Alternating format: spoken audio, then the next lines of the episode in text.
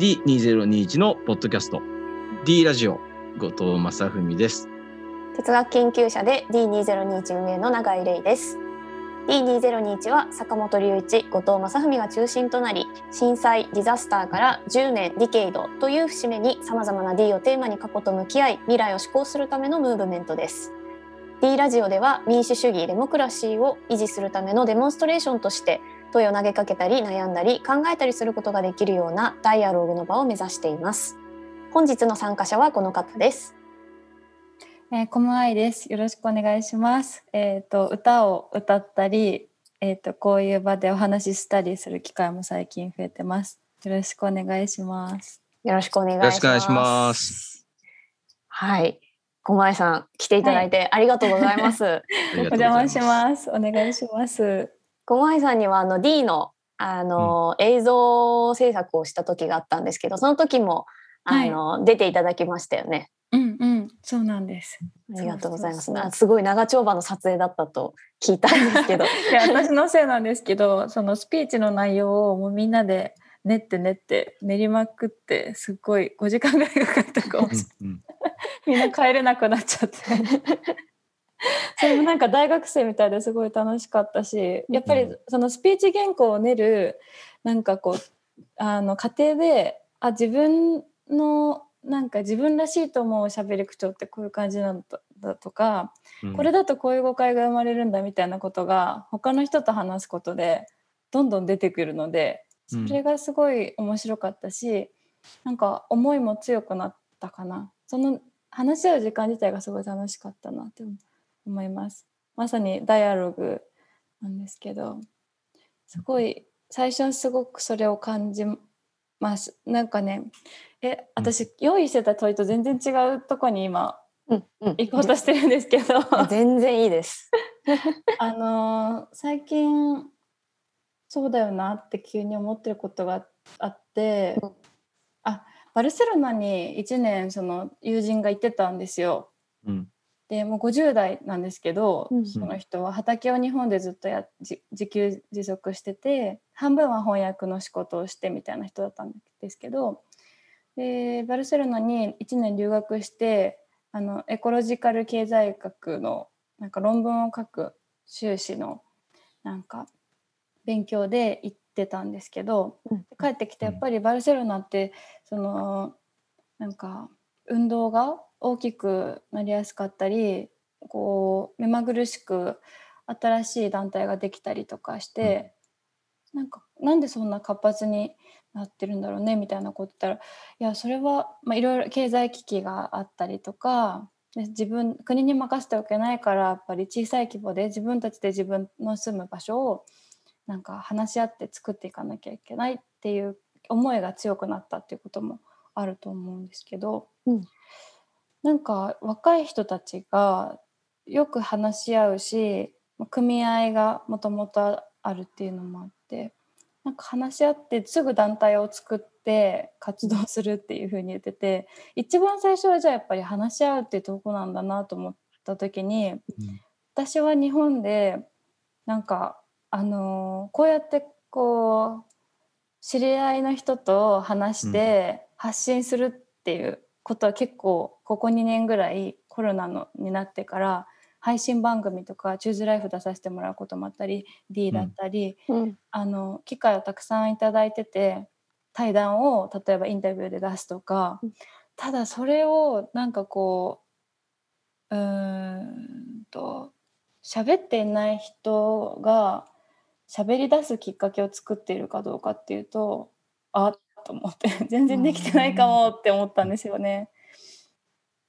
だから私たちの学校の対話が活発になるだけじゃなくて、うん。そしたら、まあ、特に若い人若くなくてもいいんだけどおじいちゃんおばあちゃんでももちろんいいしもう、うん。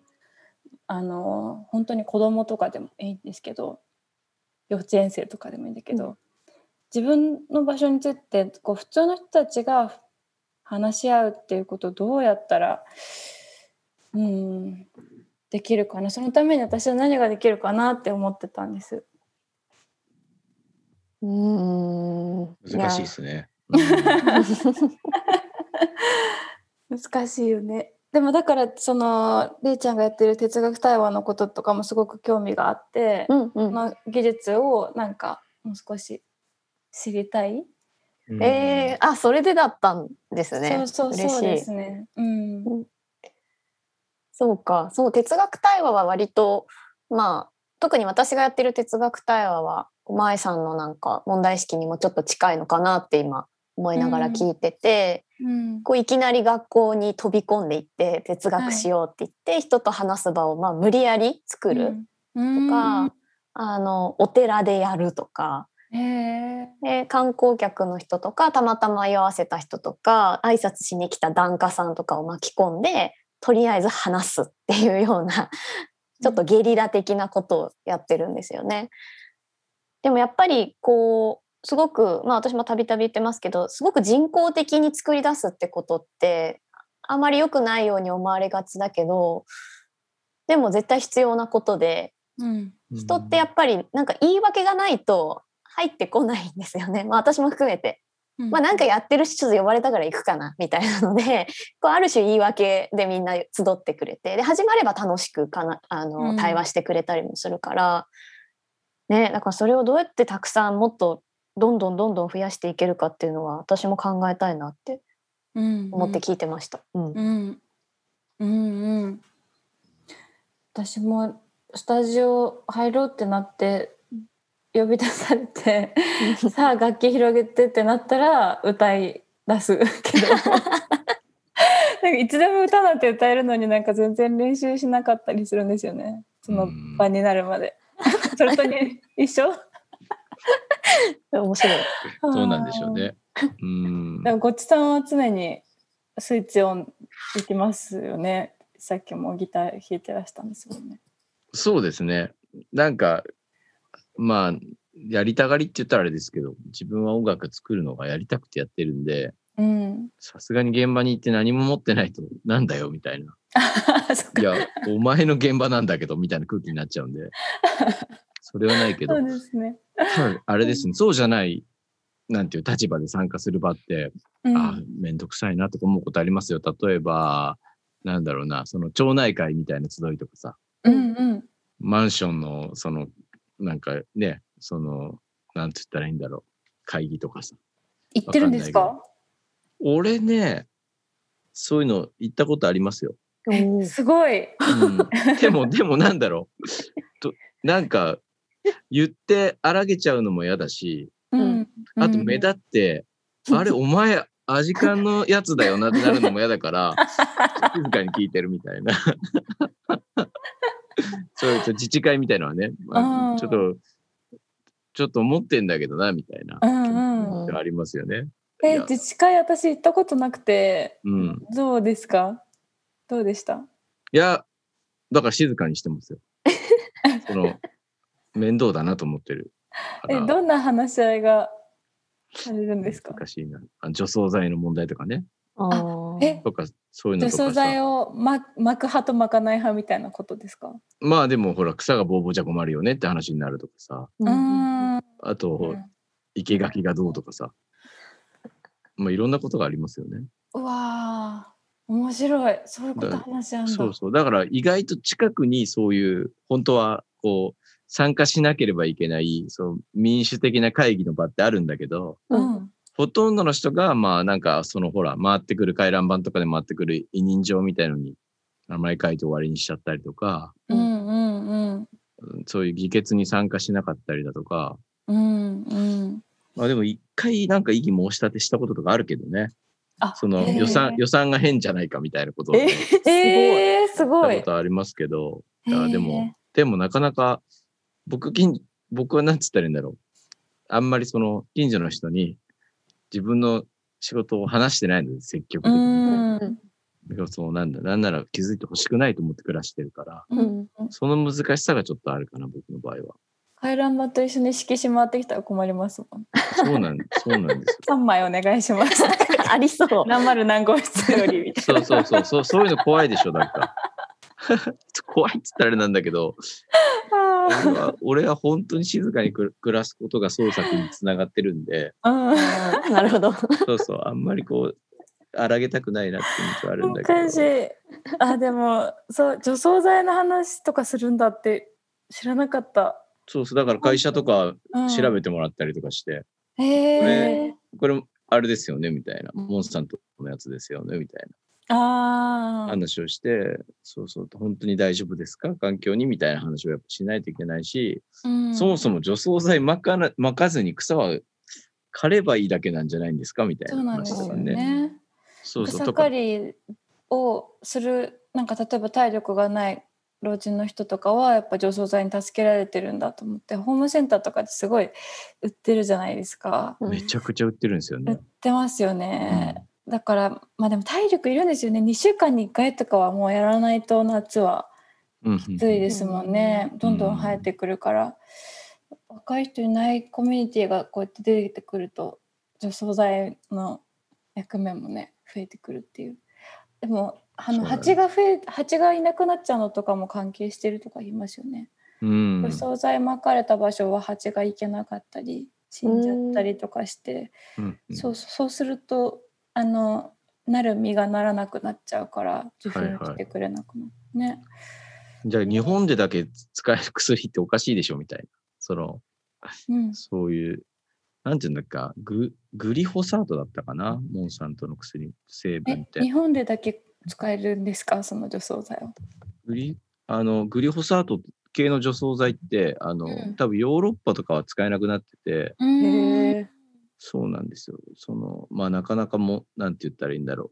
一応まだその、いろんな懸念、環境に対する懸念が払拭されてないんで、まあヨーロッパ、まあアメリカでもそうだし、まあま割と各国では使いませんみたいな規制対象になってるんだけど、まあ日本だと、まあホームセンター、薬局とかでがっつり売ってるみたいな。やばい、やばいですね。そうそう。でも、でも農水省のページとか、うんあとね、えっ、と、その薬ってなんかね、ジェネレックみたいになってるらしくて、あ特許が切れてるんで、日本の会社も作ってるんだけど、ーそういうとこのホームページに行くと絶対安全って書いてる。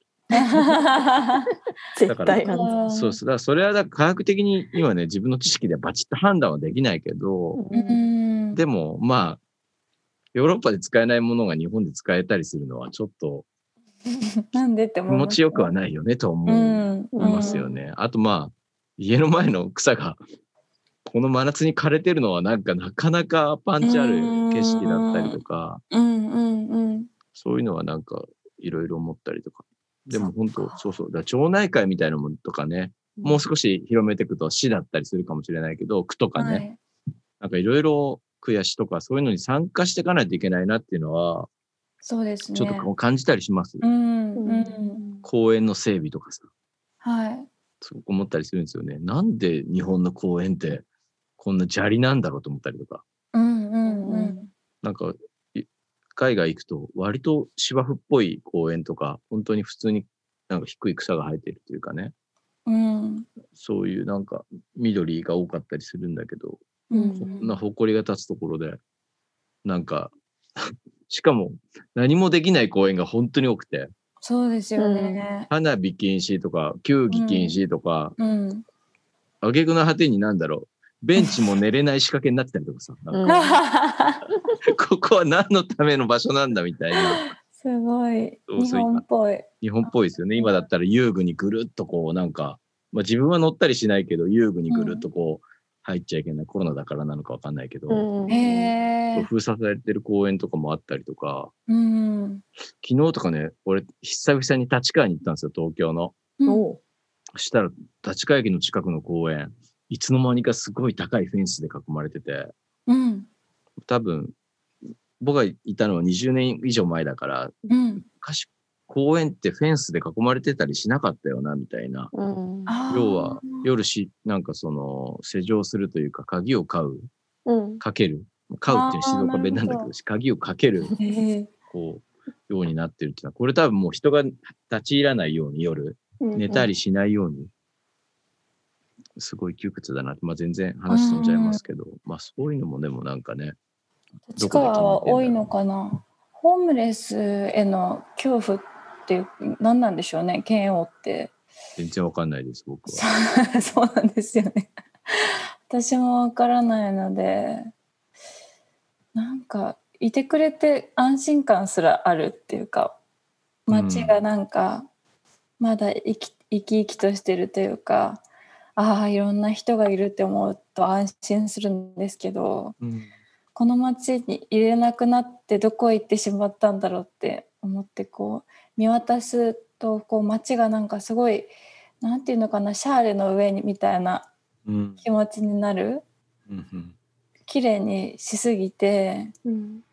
こうなんか実験場みたいなとこに暮らしてるような気持ちにうんなったりするんですよね。うんうん落書きも私は全然いいと思うしグラフィティがある街の方が、ねえなんかいいんだけどな。こういろんな人があ遊んでてこうパブリックの場所をみんなで共有してるっていう感じうんがうん。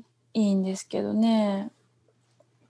なんかけ潔癖ですよね。除草剤とうん。除草剤とその公園の柵とかベンチの問題って結構近づ近いような気がしていて。えーそうですよね。潔癖って本当そうだよな、日本日本人の特徴かもしれないなね、の割に政治が全然なんか そうですよね。政治家のやる汚いことはみんな許しちゃうみたいな。許しちゃうみたいな許してないのかもしれないけどなんか流れに任せるみたいな感じ？なんですかね私は関係ないって思ってるのかもしれないですよそれか。うーんそのそなんつったらいいんだろうな。わ自分の街で起きてることじゃないから。ああそうかもしれないですね。ね、でも多分、分自分の会社の誰かとか、うんうん。もっと想像できる範囲というか実害の及ぶ範囲でうん、同じような横領とかなんか例えばあんないけど確かに。使い込みがあったらすごく怒ったりするのかもしれないですね。本当そうかも。うん。そうですね。政治家よりホームレスが近いからっていう話かもですねね目につくからとか目につくからっていう、うん、やっぱりあと騒音とかもね人のうん。家のところとかにすぐ文句言ったりするっていうのもそうかもしれないし。うんうんうん。例えば今やなんて小学校とかうん。幼稚園とか保育園とかを迷惑施設だと思ってる人がいるっていうのはなかなかすごいことだなと思うというかね。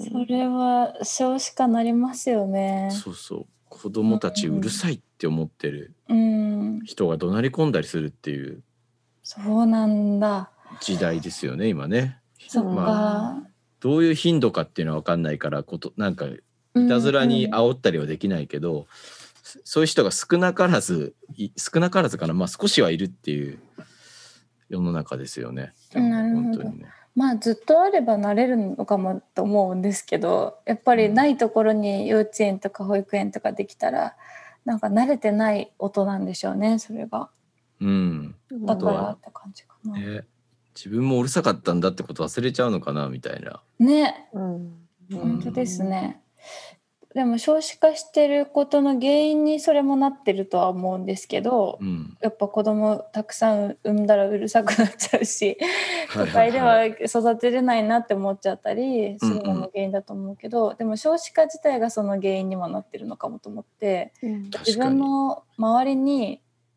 小さい子がいなかったりとか、うん。どうしてもやっぱりなんか甥いっ子姪っ子の面倒見なきゃいけないとかううん。ん。なんか知らないと隣のうちの子だけど面倒見なきゃいけないみたいなことがないのでなんか他の子供もなんかこう別に存在しなくていいみたいな感じになっちゃう。から、うん。うるさいのはどうしようもできないことだってうんうん。思えなくて親がうるさ、静かにさせれるものだみたいな感じで思うのかもですね。うん。そうですね。それはあると思いますね。うん。そうそう。でもなんか本当他人に対する許しとかうん。ある種の想像力みたいのはなんかなんつったらいいんだろうな。減ってきてるというかできなくなってきてる？想像することが。うんうん。例えばね昨日昨日誰か昨日だったかな？友達とかと話してて。うん時々めちゃくちゃ不機嫌なやついるよなみたいな街中とかその おお店とかでもめちゃ怒ってる人。うん。うん特によくあるのがあの僕ら昨日撮影してたんだけどはい。公園とかでやっぱ撮影しててでうっかりこう撮影中に入っちゃったりするみたいな。やっぱ許可取らなきゃいけないからもうちょっとちょっとみたいななるのは分かるんですよ。うん。もでも申し込んでないんで申し訳ない気持ちもあるんだけどうん。ただねそういう時におもう怒ってくる公園の管理人さんってうんこのなんつったらいいんだろう。俺たちがやってしまったことにとのこうバランスが悪いぐらい怒怒ってくるのね。うん。何やってんだみたいな。もうすぐ出てけみたいな。すごい大体こう怒る人が多いよねみたいな話してて。うん。ででも確かに悪いのは俺たちだみたいな。許可取ってないから、うんまあ、それはさておきでもなあいああのぐらい怒ってしまうかことだったりとかはい。公園の使い方に対するその潔癖さっていうかさはい。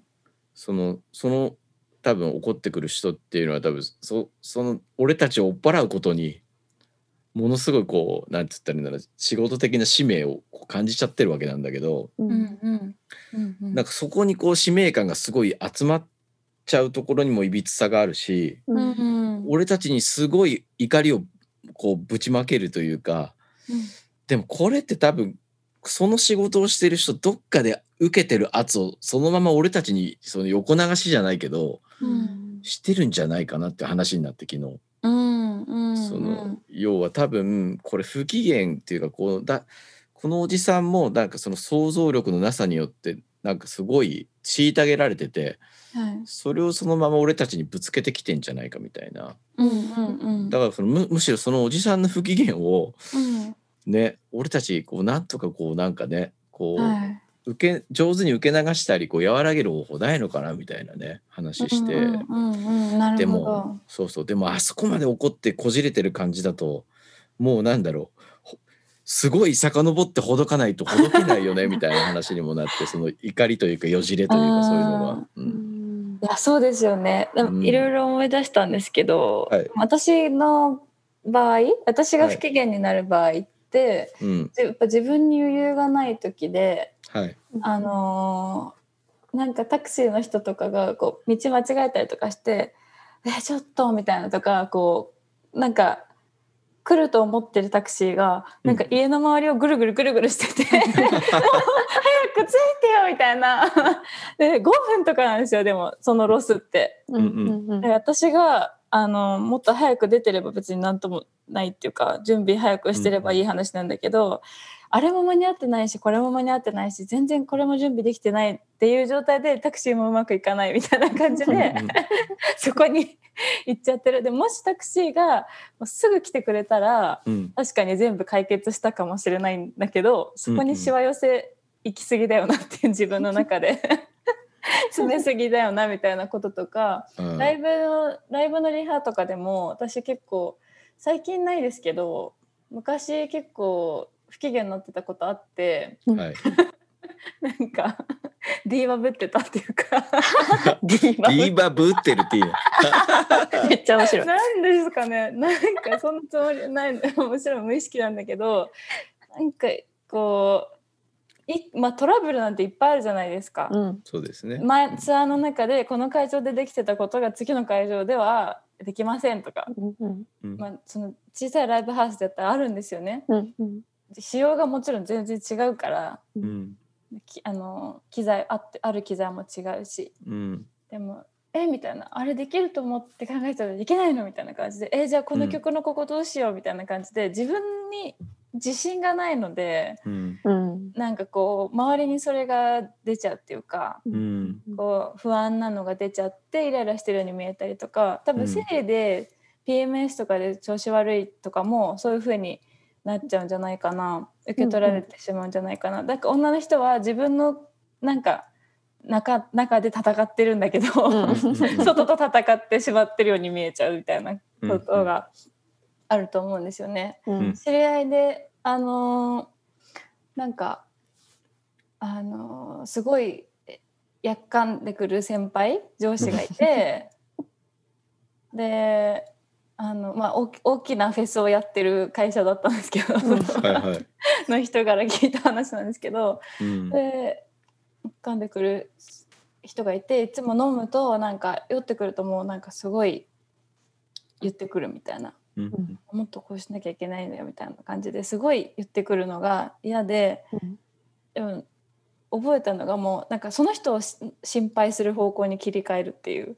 あああはーうんうんうん「なんとかさん大丈夫ですか?」みたいな「絶対疲れてますよ」みたいな「めちゃめちゃ疲れてるじゃないですか」みたいな「大丈夫ですか?」うんみたいな感じだったらなんかシューンとこう シューンと沈下したみたいなこと言っててへえと思ったんですよ。でそのおじさんもなんかそのその人の味方になってあげるみたいな感じでうんこうスルッと敵をいない状況にさせちゃうみたいな話し方ってできないかなかっこいいですねそういうことできたらね。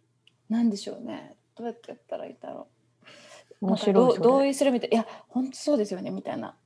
こうやってこう公園をちゃんと、まうんうん。守らなきゃいけないしうんうん。それは正しいし、うんでこうこま来られちゃったら本当困りますよねみたいな「うんいやすいません」みたいな感じ。謝るけどうんううんん。なんか相手の相手の味方っぽい感じでいいけないかな。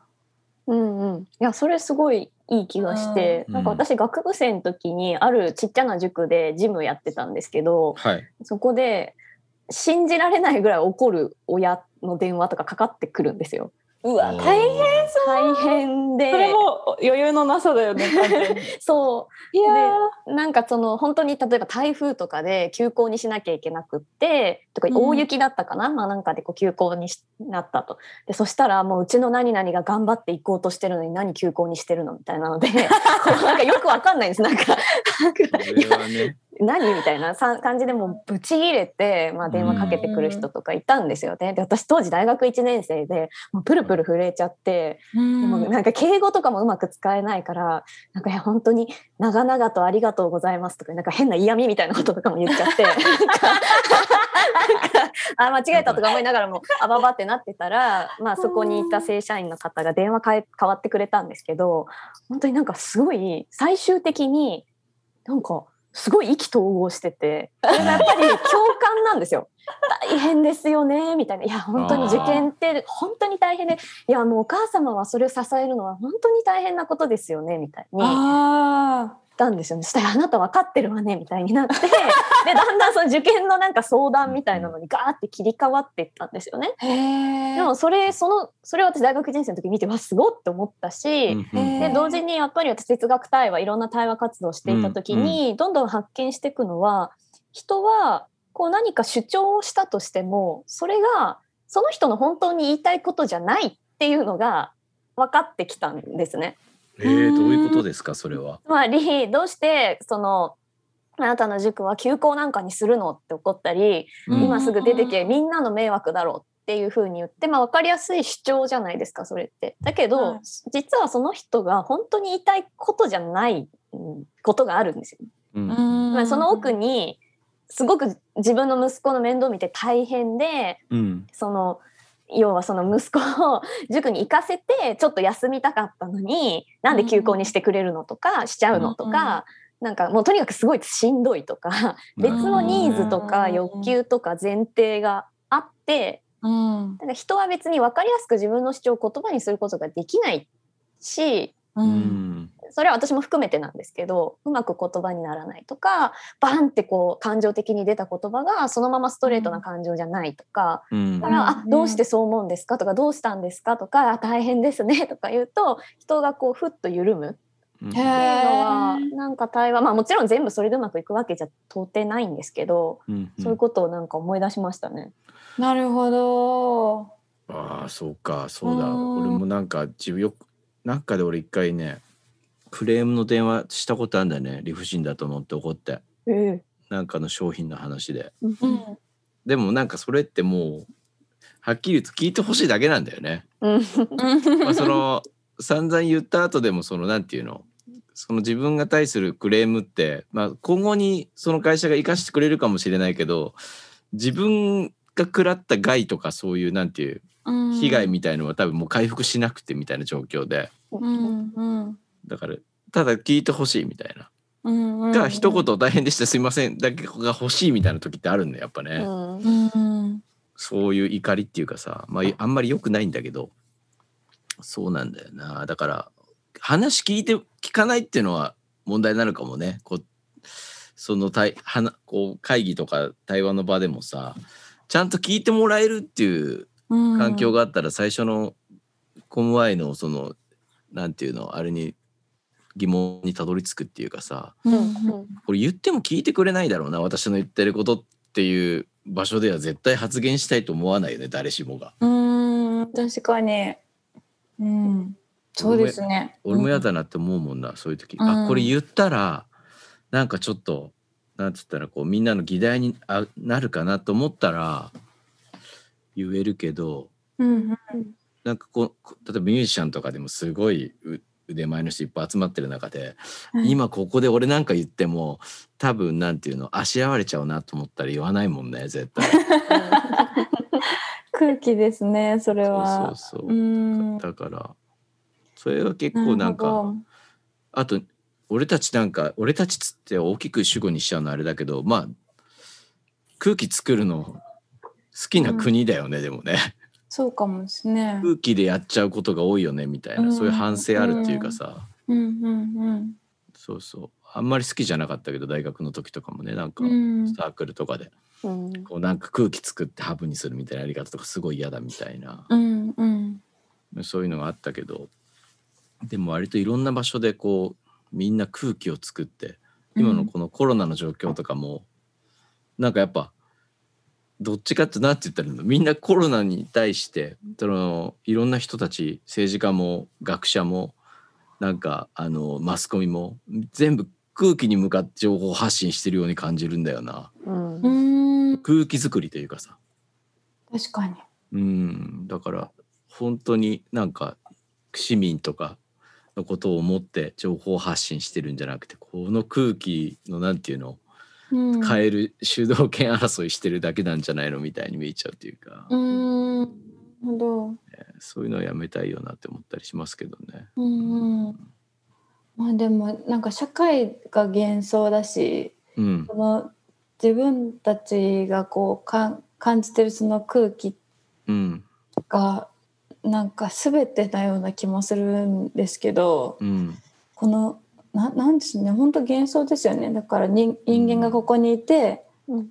あのー喋っていてこう音音で、えー、と他の人が解析してその人が理解してるとかってそういう物理的なことではなくてなんかそういうことを気にしてる人っていないじゃないですか。なんかそのなんか本当に幻想だけでこう暮らしてる感じがするっていうかそそれが面白いけどうん日本人だけなのかな、やっぱり日本人がすごいそれを特に大事にしてるんですかね？共有している幻想みたいなこと？なんかわかんないけど学校教育が終わ終わる間に何て言うんだろうな、うん。すごい訓練が済んでしまう気がするというか。うんうん空気をにこうなんて言ったらいいんだろう。自分を適応化させるその時の空気に。うんだからそれがすごいもう不思議だなと思うんだけどだからみんうんうなんこと同調したいみたいな感じになっちゃうというかそれはでも本みんなが意識してやってるっていうよりはそういう訓練が済んでるみたいなうん。マスゲームに参加するのが楽しいみたいな、うん。えー、と体のなんていう身体性を獲得しちゃってるみたいな学校教育で、うんうんうん。そうそう。でもなんか時々自分音楽やってていいなと思うのは、うん。そういうのに抗える瞬間があるというかうんうん。パッとみんな勝手な踊りを始める瞬間を作れたりとかうんなんならあの空気って言ったけどなんかそれ良くない空気だったらその音楽って空気を振動させるからうん。その誰かが歌い出したりとかうん。楽器の音だとかでパチンって一瞬にしてその場の本当に空気そうですね。空気っていうのが変わることができるから、そういう意味ではなんか最初に言ったコムアイの疑問とかからすると、うん。そのディーバとしてねその ディーバぶってる女なんで。ディーバぶディーバぶってる。そこ結構違うんだよ。違うんだディーバいやでもそのディーバぶってみるってのもいいことなんじゃないかなと思ってディーバぶってそのちゃんと確かに。空気をこみんなが緩ませるっていうかさあバーっていう狛江のパフォーマンスの後ではいみんながは発言しやすくなるっていう可能性はもしかしたらその場だったらあるんじゃないかなとかって思ったりしますけどね。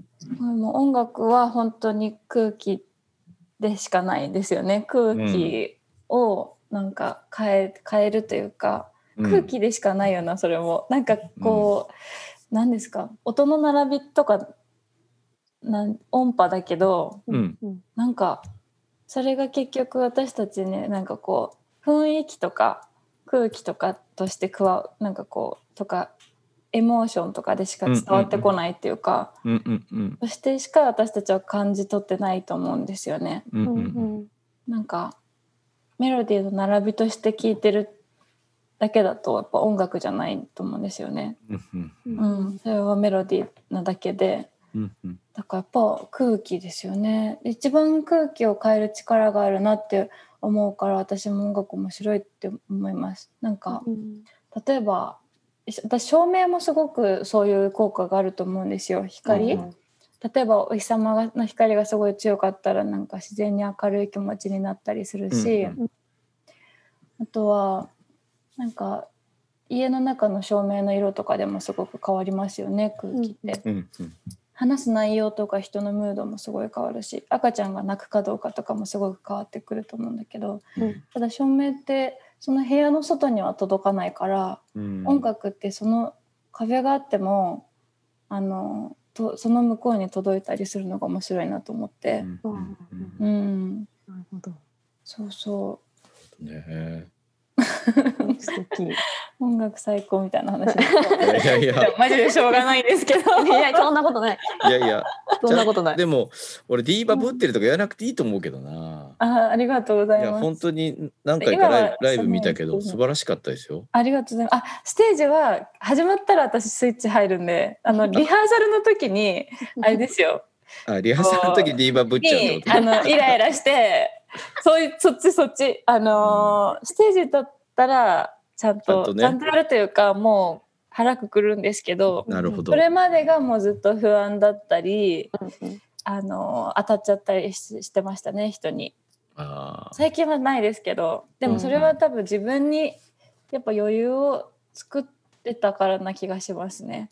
うん周りを犠牲にしてよくしようとかではなくてなんかあ自分もある程度頑張ってるしもう今日できることでうん。なんか精一杯できたらいいじゃないって、まあ、練習できてないけどまたこれからしたらいいじゃないっていう感じで。うんうん。やっぱり自分に甘くすることを覚える。なんかそのおじさんは周り最初戻っちゃうんですけど公園の管理人のおじさんの話に戻ると、はい。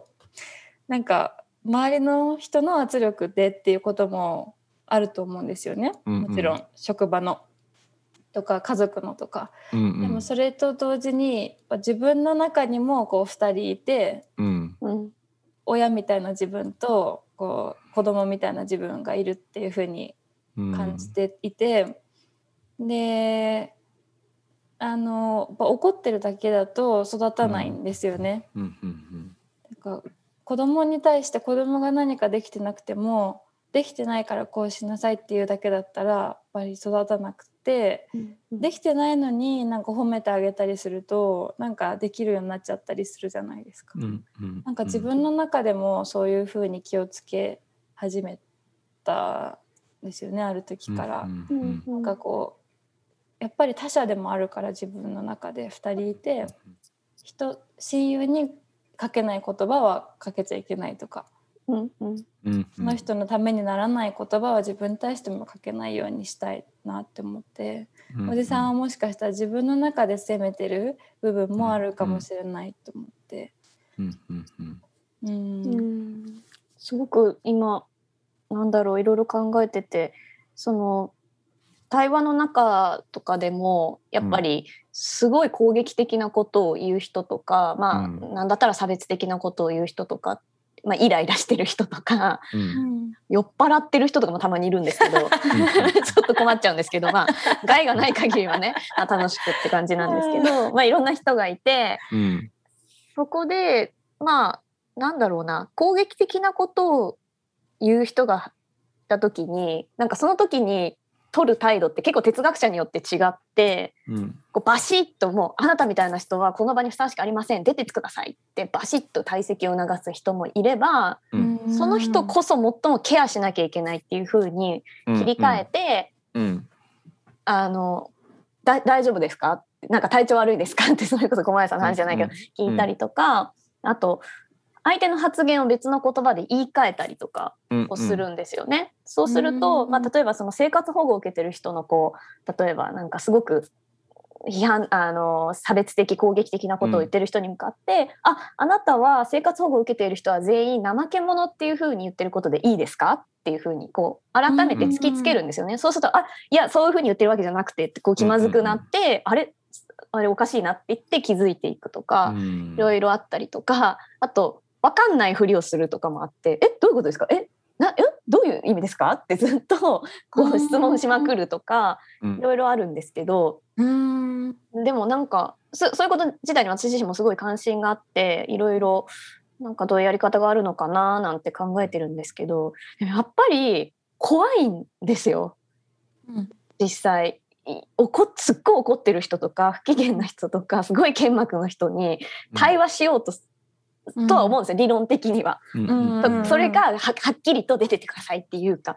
でも、おじさんであーってなっててもう手も出そうな人の前にするともう体がガッて硬直してうん。そうですよね。なんかもう「あうん。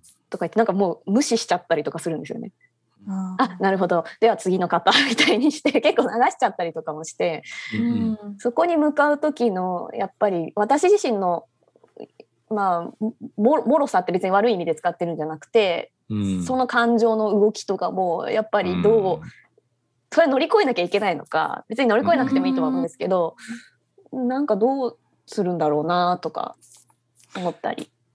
一人ででも背負わなくていい方がいいですよね。あそれは本当そうですね。ねなんかよく時々街中でなんかあのビラとか巻いてるおばあさんにうんうんすごい剣幕で怒ってるおじいさんとか見るんですよ。やばい。すごい。いますよね。うんなんかそういうたとなんかそういう社会活動のビラ配ってる人とかに「ああ。お前は分かってない!」みたいなこと言ってるおじいさんとか何回か見かけたことあってええ。そういう時でも本当みんなで「まあまあまあ」って本当は言えた方がいいんだけどうん確かにやっぱみんな寄ってかないみたいなうんうんうんそういうのとかもあるしそうそう。でも割と昔より変わったなって思うのはなんかあの街中で人倒れてたりすると割と寄ってくるようになってるんですよ、最近。って僕は思ったんですよねなんか。へえ。割とね僕ね倒れてる人に 遭遇する確率が多くて。なんでか分かんないけど。そうそう。おじいさんとかおばあさんとかよくねあのなんか何回かここ1年で何人か助けたんです。助けたというか、ええ。まあちょっと。道の脇行きましょうとか言って、あうんの休休ませたりとかそういうのでもさっとね本当にいろんな人集まってきてうんうんはい。まあ協力してくれるなとかていうのがあってあうん意外と捨てたもんじゃないな日本って思ったりとか。うんうんでも俺一回一回何年か前かちょっと前だけど5年以上前かな5年ぐらい前かな俺ねすごいショックだったのあのなんか飲食店の前におじいさんが倒れてて雨めちゃくちゃ降ってて、うん。うん。あ人が倒れてるって思ってで「おじいさん大丈夫ですか?」って起こして起こしたの、うん。うん。そその人もなんかその眼鏡が顔にちょっと刺さっちゃって血が出ててええ、すごいそ。うでもそのまま前向きに倒れちゃったのかな転んじゃったのか。転んじゃってでそのまま起こして飲食店に電話借りてちょっとあの救急車呼んでくださいって言ってまあそのままそのなんていうのちょっとなんつったらいいのその救急車が着くまで付き添って「はい。俺が大丈夫ですか?」とか声かけてたけどその時は誰も寄ってきてくれなくてうん。あげくね救急車隊員にね俺が殴ったんじゃないかっていう疑いをかけられて、嘘うん。そういうのもあったなと思って今はそれ全然関係ないけどうん思い。出しちゃったけどでも本当はそうなっちゃうとすごく良くないっていうかうん。殴ったとか言われるんだったらもう助けないでおこうみたいな社会になっちゃいますよねそれうんエスカレートしていくと。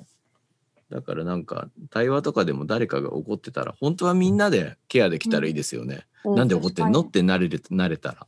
あ、あ本当にそっか。そうそうそうですね。会話を対話をその仕切ってる人に任せちゃうかも。うんうんそれが良くないかもですね。だから本当はみんなでなんか「あのえーどうしたんですか?」ってなってうん聞いて「ああそれはわかるけど僕はこう思います」ぐらいの話ができたらね。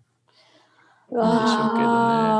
いやーなんか本当にねいろいろそれ考えるところあって結構これ前どっかにも書いたんですけど、その私って本当なんか自分の行為を引き算することが本当に得意っていうか、はいは なんか得意になっちゃってよくないんですけど、いうん。なんかこう例えば誰かがなんか困ってそうだったりとか、なんか助けが欲しそうな時も、まあうん。なんかもしかしたらその人に事情があるかもみたいなあうー。んとか、まあなんだったら邪魔しちゃうかもとか思って引き算しちゃうんですよね。ここれってすごいいろいろあってでそういう時になんか一昔前にある先輩がそのこと自体についてうん指摘してたところに出会ってそれが、まあ、すみませんそれもまた対話なんですけどちょっとごめんなさい対話ばっかやってる人みたいな感じなんですけどちゃんといろんなこともしてるんですがその対話の場でもなんかこうちょっと困ったことが対話の場でわって起こったんですけどうんなんかみんな何にもしなかったんですよこう。うんうん。なんかそれぞれまあ自由をなんか尊重するみたいな感じでみんなこう何もしなくて困ってる人がいても特に誰も助けないみたいな、あなんかちょっと邪魔しちゃうかもみたいな感じでみんなこうぼーっとしてたんですよね。たら終わった後にある先輩が「あのいいですか」と「無責任な放棄と自由の尊重は違います」って。ああいい言葉だうん。それは。その時はーって言ってすごいショックを受けてうわ本当だみたいな。なんか私たちってなんか優しさとかでなんかおじいさん倒れてるけどまあなんだったらごちさんが一人で、なんか今自分が手を出した方が出しゃばりと思われるんじゃないかとか、うん。ごちさんを邪魔するんじゃないかとか、うん。勝手にいっぱい氷計算してこうさっと通り過ぎ2秒ぐらいで考えて通り過ぎちゃったりとかしてうん。ここにこうなんていうんですかねこうすすり替えるっていうか間違えてるんですよね、無責任な放棄と自由の尊重を。あー確かに。わかるなそれ。うん。どうやったらいいんですかねそのマインド変えるのは。こうね都合いい方に想像力使うこともできますもんね今みたいにね。うんううんん。言言ったら迷惑かなみたいな。うん。でもそれ本当に迷惑かなって想像してんじゃなくていや俺ちょっと関わりたくないなと思ってるのかもしれないですよね。うんうんうん。うん。そこの難しさすごく感じるねな。理由を見つけてるのかもですよね、うん、そうそう。だから電車の中で座席譲る時とかもうん。やっぱ時々「私はいいです」っていう人とかもいらっしゃるんだけど、うん席を譲ろうとするとね「うん。はいいやい。やそんな年じゃないんで」みたいなこと言われたこともあるけどまあでも最近は 最近はおおむねみんな皆さん座りますけどありがとうって感じで、うん。でもなんだろうな俺ちゃんとこうなんて言ったらいいんだろうな。打ち破る存在ではいたいと思うんですよね。うん。こうよぼよぼのおばあさん乗ってきましたみたいなおじいさん乗ってきましたみたいな中でみんな座ってるみたいな、うん。当然シルバーシートじゃななくても譲るでしょっていう話であって、うん。そういう時に率先したいなって気持ちはあるというかね。はい。ちゃんとその場を。うんうん。でもそれ意外となんか若い時俺できなかったなと思ってそううん思い返すと、私も距離があったら結構できないからすっごいずっとそれ気になってうんて、なんか言え降りるまで言えなかったりとかありますね、近かったらなんか何にも言わずにこう立ったりとかもしますね。あの前にいたりとか。例えばだったらこう立ったら自然にその人が座ってくれるから、うん。なんか年齢がそんなにこうあの言ってないかもって思う人でも、うん。それは使えるからいいんですけど他の号車に私はそのまま行ったりとか、うん。なんか降りるしなみたいな感じで立つみたいな 自分の都合で立った風っていうか。あーそれでもまだちょっとスマートすぎるから本当は行った方がいいですよね。行った方がいいですかね、うん。でもなんか遠くにいる人とかだとそれはできないし。僕割と躊躇ないですよそこ。ああそうなんですか。最近はもう行きますよもすうどうごいぞっつって。話しかけにどうぞって。いやちょっと遠くても別に行けますよね、うんうん、うん。声かけるしかないですよねそうなったらね。うん、どこどこ行くとか。うん。まあ電車の混みようとかにもよるかもしれないですけど。あと早めに声かけないとその間に座られちゃったらですもんね。そうその人そうその人がかわいそうなのでそうそうやべ座っちゃったみたいな。かーみたいになっちゃうんですよね。それか隣の人に言ってけばいいんじゃないですか。ちょっとちょっと席見といてもらっていいですかとか言って。言ってすごい。確かに。そうそう。そっか。やるとかいいと思いますよ。妊婦さんとかでも。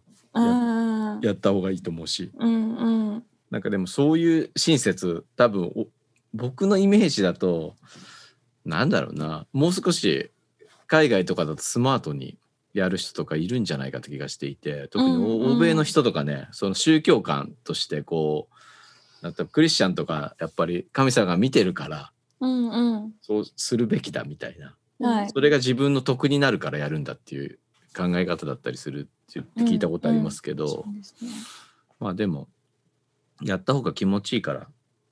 まあたかだか30分電車に座れないぐらいなんとか、なんとでもないでしょって思ったりもするっていうか自分としてはね、うんうんうん。うん、そうそう。でもなんかそういうのを打ち破るこういう仕事してるのもあるけどちゃんとその電車の中の空気を 少しでも良くする存在ではいたいですけどね。空気って言葉使っちゃったけど市民としてね。そうそうねでも本当にパッて譲る人とかもいるんですよ。へええらいとか思ったりする。な こうすごいなみたいな柔らかく絶妙にこう席を譲る人とか街中にたくさんいるでしょ。うんうんうんあこういう人ばっかりにしてくしなってくけばいいと思うし僕もその一人でありたいと思うっていうのは結構最近のなんか気持ちというか。なるほど。うんあそれすごい大事っていうかそのごちさんが隣の人に話し言えばいいじゃんっていうのって私、うめちゃめちゃ重要なことだと思っていて、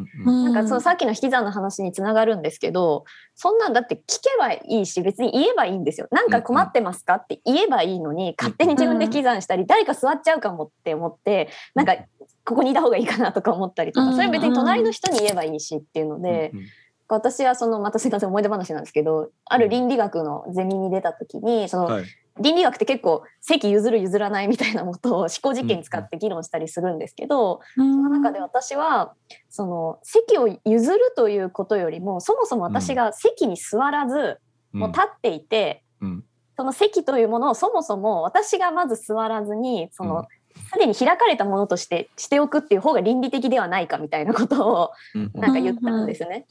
譲るなんて行為をしなくたってそもそも座らなきゃいいんじゃないですかみたいな。これってなんかまさに引き算、自分を引き算するような行為なんですけど、その時に私の指導教員で倫理学の教授の先生に「うん。永井さん」ってビシッてちょっと強めの声で呼ばれてえっと思ったら「永井さんそれはコミュニケーションの拒絶です」って「あなたは倫理的空間への介入を拒んでいます」って注意されて。あでもなんかそうだと思って 倫理的ってコミュニケーションすることなんだってあーなるほどね。思ったんです、私は。それはなんか学んだことでだからそのごちさんのなんか本当にどんどん言うとか、うんうん別にいいですって言われたらいいで終わりなだけで 自分だけ人知れず正しくいることが正しさじゃないってことなんですねきっとね。そうですそうですうん面白い。そうですよね。確かにそれって人と関わりの中でね倫理とかって発動されるってことだもんな。そうですねうんでもコミュニケーションの拒絶。ガーンってなったっていう話なんです。やばいやつなのかなって思っちゃうの自分で俺話しかけちゃうんだよね。なんかね なんかが起きたらハプニングが起きたらやばくないみたいなこと言っちゃうとか。うんうん。そうなんかちょっとこの間あそう前になんかおじいさんがねあいいきなりおじいさんが前に進んでなかったの歩いててどういう状況？だからびっくりしたのよおじいさんが前に進んでないんだもんだって。足踏おじいさん。がこう後ろ向きに歩いて歩いてたのね。あえなんてよ、ま、前に多分前に進もうと思ってるんだけど後ろに行ってんのかあなっていう感じだったの。でおじいさんのとこに行って「大丈夫ですか?」っつって。うんうん「前に進んでないですよ」って言って。あそしたらおじいさん大丈夫っつっても全然大丈夫だって言うんだけど。あ大丈夫だったの。で横断歩道渡ってみたらでもおじいさんどんどん下がっててうんこのままに行くと車道に出ちゃうと思ったから危ない。走って戻っておじいさんこうやっぱおじいさんやっぱちょっとねおかしいと思う僕はって言って話して でそうこう言ってる間にこうなんか他の人も「どうしたんですか?」みたいに寄ってきてくれたからいろいろこうでおじいさんっつってまあそのそうしてる間におじいさん本当にへたり込んじゃってうんそっからいろんな人がバーってみんな助けてくれて。うん。そうそう。で結局ねあのタクシー呼んであげてタクシーに乗せてででそのかかりつけの病院に教えてくれたから住所を言って、運転手さんにバーって行ったんだけどなかなかそう結構大事だなと思って声かけるのとか、うん。本当ですよね。そうそう。でまあその時の俺すごい最後の後悔あるんですよ。その永井さんの引き算じゃないけど。はい。俺はそれコロナもあるしタクシーに一緒に乗らなかったのああ、いや、うん。でもね。ついてってあげるべきだと思って俺。そんなだってタクシーから降ろされてさ確かに。そのおじさんがさその病院のところでまた前に進めないようなこう体調になっちゃったらでも俺のそうそう。俺の悪い想像ではそこはタクシーの人がやっただろっていうふうに思っちゃったのよ。あー確かに。やってくれないからみたいなその病院の受付のとこまではそのタクシーの運転手さんが行ってくれないかなみたいな気持ちになっちゃって、うんうん。まあ、すごい自分の話。まあこれいいやつみたいな話じゃなくて俺 そのああなるほど。そうなかなかそう難しいよね。どこまで責任を持つかっていうさ人と関わった時。俺もその時用事があったからそのそ病れでいいんじゃないですか？いいのかな、うん。でもなんかすごいすごいその日は気になっちゃって夜まで。なんか確かに用事のあれとこう天秤にかけちゃうかもしれないですけど、うん。そのなんか例えばその席を譲るまでは自分が座ってるっていう行為と同じかなと思うんですけどやっぱ自分のなんかあのーやりたいこととかうんうん。用事とかがこうあるいなんなんていうかな一定の感じで優先されることもなんか全体の社会が居心地よくなることにつながってるから。確かにね。でもでもそのまあそのでもたかだかたかだか自分のさ 自分の仕事なんてさ取り返せるじゃんどこでもって思うっていうかなんかそのうんだからそんなおじいさんを送っていけないほど俺が忙しく働いてんだったら俺の働き方が間違ってんじゃないかなみたいなさ。うん。その日ぐらいオフにしてもああそうなんだこっちみたいな。うん。まあじゃあしょうがないねまた別の日に頑張ろうよみたいな。うんうんそういう暮らし方みんなしてないからこうなんかうんまあギそうスギスしちゃうかもなってちょっと思ったりもしたというか、うんうん。まあその日もまあ実際そこの用事に行かなくても誰も怒ったりとかしなかったと思うんだけど、うん俺その中でだったらねえそうそう自分の中ではでも多分今こんばが言ったようにそう自分の予定を滑らかにしたいみたいな気持ちもやっぱどっかにあるというか、うんうん。それなんかちょっとね、思っちゃいましたね。わかるな。でもあの程度違うかもだけどそういう中途半端にしてしまったなーって思って後悔することは私もあります。あるある。うん。うん。いやーっていうかあっという間にすみません。1時間経ってしまったので、一応ここで切りたいと思います。ははい、い、面白いありがとうございます。ありがとうございます。えっ、と D2021 はアクションを続けていくためにホームページにてドネーションページを新たに開設しました。これまでメンバーの持ち出しなどで運営を行ってきましたが、より多く皆様との対話の場を設けるべくその資金を募りたいと思います。どうぞよろしくお願いします。はい、では今日の、はえっ、とコムアイさんありがとうございました。ありがとうごありがざいました。とうございました。